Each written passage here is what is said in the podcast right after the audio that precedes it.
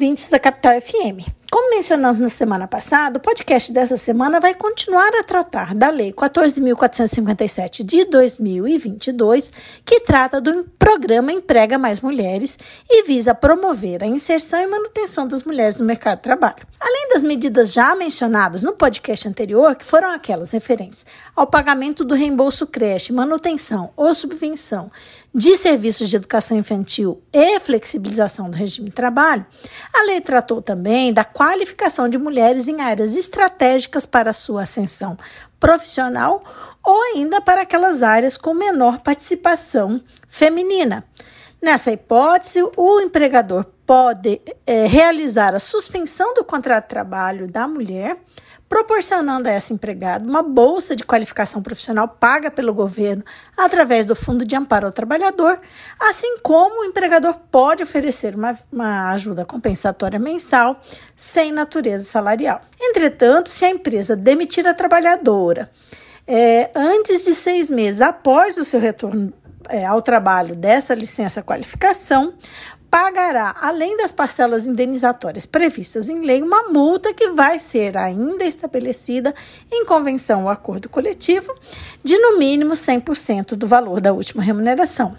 Por outro lado, os serviços sociais autônomos de aprendizagem, como Senai, Senac, Senat e Senar, criarão ferramentas para maximizar o preenchimento das vagas gratuitas para,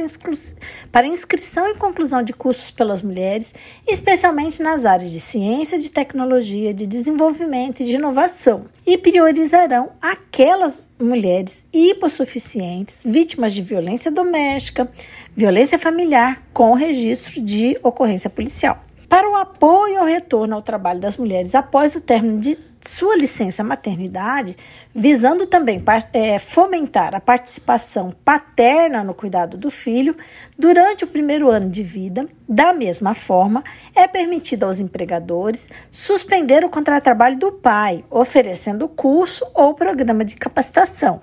Nesse período, esse pai empregado fará jus a uma bolsa de qualificação profissional também custeada pelo Fundo de Amparo ao Trabalhador, o FAT,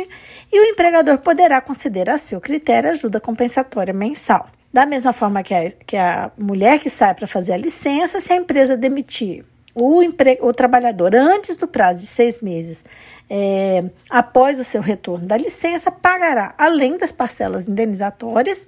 é, pela legislação em vigor, vai pagar uma multa que, que vai ser estabelecida em uma convenção, em um acordo coletivo de no mínimo 100% da remuneração. Para o reconhecimento das boas práticas na promoção da empregabilidade da mulher, a lei criou o selo Emprega Mais Mulheres que concederá estímulos de créditos adicionais através de uma linha de crédito chamada Pronamp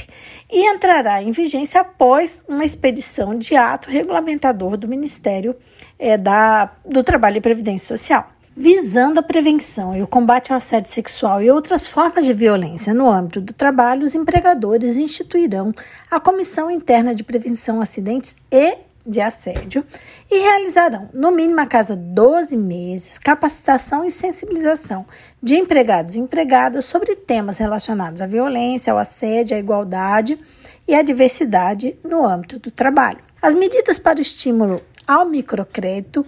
para mulheres também serão fomentadas no bojo do Programa de Simplificação do Microcrédito Digital para Empreendedores, o chamado Sim Digital. E caso pai e mãe trabalhem para empregadores participantes do programa Empresa Cidadã, é possível compartilhamento entre estes dois, pai e mãe, daquela prorrogação da licença de é, maternidade por mais 60 dias. Além disso, constituindo um certo retrocesso na nossa opinião, foi permitido à empresa que participa do programa Empresa Cidadã, ao invés de conceder a prorrogação por mais 60 dias da, da licença maternidade, a sua substituição pela redução da jornada de trabalho em 50% pelo período de 120 dias, garantindo o pagamento integral do salário à empregada ou ao empregado por esses 120 dias, mediante acordo individual de trabalho. Por fim, em suas disposições, finais, determina a lei que, as,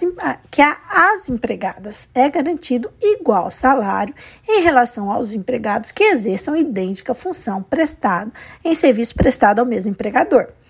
mas não estabelece a lei nenhuma punição ao empregado empregador que não observar tal direito. Devemos recordar que o projeto de lei complementar 130 de 2011 tramitou por 10 anos nas duas casas do Congresso Nacional e previa multa para as empresas que pagassem salários diferentes para os homens e mulheres que exerçam a mesma função. Foi vetado pela presidente da República em abril de 2021, caracterizando um nítido, nítido retrocesso para os trabalhadores. Bem, esperando que tais medidas surtam efeitos na prática, vamos acompanhar de perto a sua aplicação.